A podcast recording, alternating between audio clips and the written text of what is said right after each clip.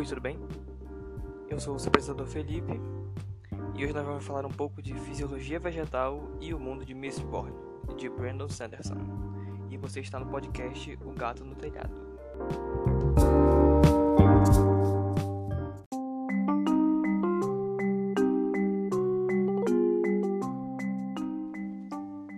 Melhor teste agora.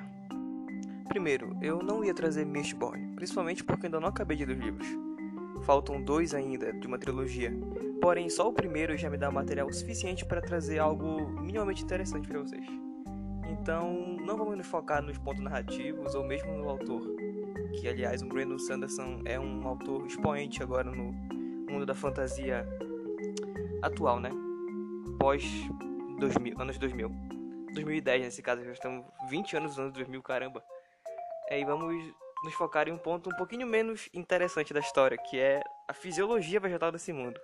Primeiramente, Mistborn, ainda não, por motivos ainda não explicados ou que eu ainda não conheço, ele se passa num mundo onde o sol é um sol vermelho gigante, ou como quem, ou como alguns poderiam dizer, um sol velho.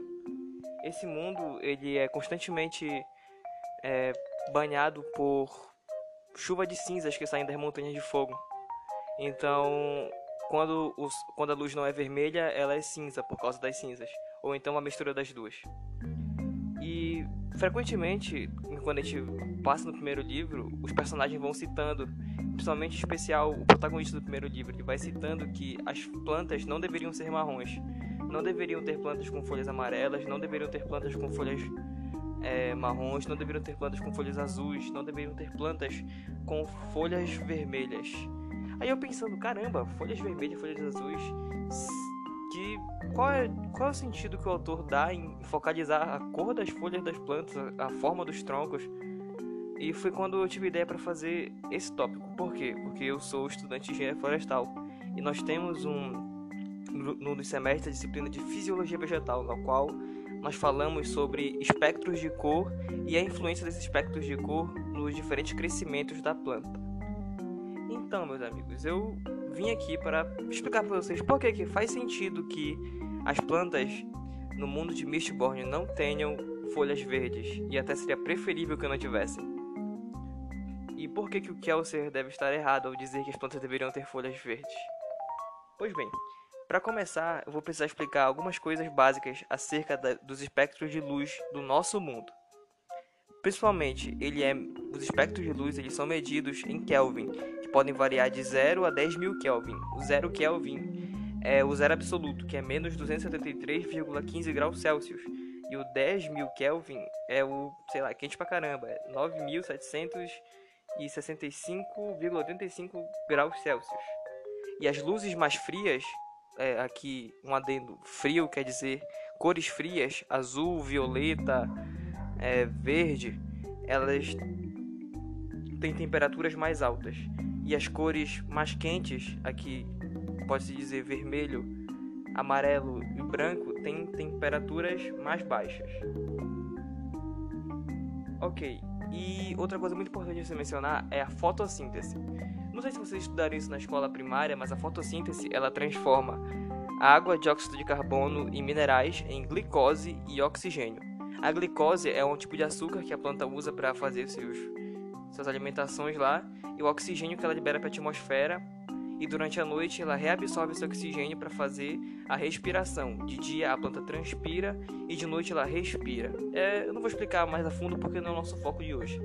Porém, se vocês olharem para o lado de fora da casa de vocês ou procurarem na internet e digitarem plantas, vocês vão ver que a regra, de, a regra geral é que as plantas tenham folhas verdes. E de fato faz sentido, porque o nosso Sol, a nossa maior fonte de luz, ela emite um espectro de luz claro, um espectro de luz quente, ou seja, um espectro de luz de energia baixa. Se vocês forem ver, as plantas elas não foram pintadas por Deus. Deus colocou clorofila dentro delas, a clorofila verde.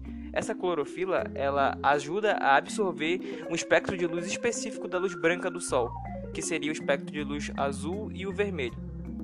Esses espectros, é, aqui um, um parêntese, das 6 da manhã até o meio-dia, a planta absorve mais espectro de luz azul, que permite com que ela é, produza... Opa, peraí. Continuando, que ao vivo é assim mesmo. O espectro de luz azul, ou nesse caso que é o que a planta absorve, a luz azul, ela estimula o crescimento radicular e a fotossíntese intensa, ou seja, a maior produção de glicose para que a planta possa se alimentar durante o dia. E do meio-dia até, o fim da, até o fim do dia, ou seja, à tarde, né, início da noite, ela absorve mais o espectro de luz vermelha, que permite com que ela consiga, em determinadas épocas do ano, aproveitar essa energia extra que ela acumula durante o espectro de luz azul, para que ela possa produzir as flores e fazer e ocasionar o crescimento do caule e a produção de mais clorofila, porque a clorofila vai se renovando, porque não é uma coisa eterna nas plantas. Então, durante o dia a planta absorve energia e durante a tarde nós podemos dizer que ela começa a transformar essa energia em outras coisas. E em determinadas épocas do ano faz coisas específicas, como a floração e a frutificação. Pois bem, meus amigos, o nosso mundo, o nosso Sol, nesse caso, emite uma luz branca que as plantas absorvem dessa maneira, com a sua clorofila verde. Porém, em Mistborn, o Sol é vermelho. Então, uma planta com folha verde, ela só absorveria o espectro de luz, ela só poderia absorver majoritariamente o espectro de luz vermelho, ou seja, estimulando mais o crescimento do caule, a floração e a produção de clorofila. Entretanto, como é que é, pensa? Se a, se a planta não, não produz glicose suficiente, ter um caule grande vai ajudar ela a sobreviver? Porque para para pensar. A luz desse mundo, do mundo de Mistborn, ela tem a cor mais quente, que é a cor vermelha predominante. Porém, essa cor é de baixa energia. Ela estimula a produção de flores e frutos, mas ela não estimula o crescimento da raiz, do crescimento e da raiz e das folhas, porque é isso que os, os espectros de cores mais mais frias ocasionam. Ou seja, nós vamos ter uma planta com muito tronco, mas pouca folha. Então, ela não vai, ela não vai conseguir chegar à maturidade sexual das plantas para produzir os frutos em grande quantidade. Alguns estudos nas universidades de Ohio e Massachusetts de agronomia nos Estados Unidos é, fizeram experimentos justamente com isso, com LEDs vermelhos e azuis, para estimular diferentes, diferentes coisas no, nos crescimentos das plantas. E foi observado que as plantas com, é, expostas à luz vermelha intensa, elas cresciam bastante, mas cresciam com deformidades. Elas cresciam com poucas folhas e com troncos é, anormais, com poucas raízes e também ela não produzia um fruto da maneira que seria mais desejável para a agronomia, em quantidade, né, nesse caso. Porém, em Mistborn é frequente a, a, a citação a frutos que a nobreza come, ou seja, é presumível que mesmo com essa baixa qualidade, os frutos ainda existam e as plantas ainda podem sobreviver. Isso, e, e quanto às folhas marrons e amarelas, eu presumi que pelo fato de as plantas não conseguirem absorver é, do solo os nutrientes com as raízes deficientes por causa da deficiência da luz azul. Então, as plantas não têm nutrição suficiente para manter a coloração da, das folhas. Por mais, que, por mais que a clorofila fosse de uma cor diferente, ela, teria ela ainda teria que ter uma cor vibrante, como de fato a gente vê no Jardim dos Nobres, onde as plantas têm folhas de várias cores, porém são cores vibrantes. As plantas que estão expostas na natureza ou que estão perto dos distritos do, dos escravos elas não têm essas cores, elas estão morrendo ou, estão debilitadas. E quando a gente vê também uma coisa muito importante durante o arco em que a, a protagonista feminina e o protagonista masculino estão correndo entre as duas cidades principais, a gente vê que durante as lutas de alomancia, as plantas são muito frágeis, tanto é que eles conseguem derrubar, conseguem pular em cima e a planta quebra e cai.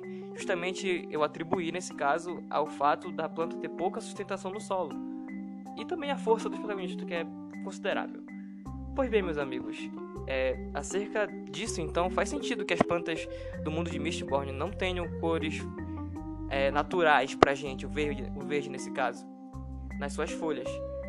E acredito que faz sentido sim. O Brandon Sanderson fez um bom trabalho de pesquisa acerca dos efeitos da luz nas suas folhas.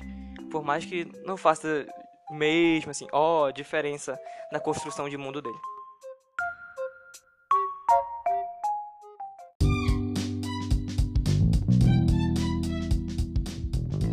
Bem, pessoal, esse foi o nosso episódio de hoje. Eu espero que vocês tenham gostado e principalmente tenham entendido. E muito obrigado por ouvir. Até mais.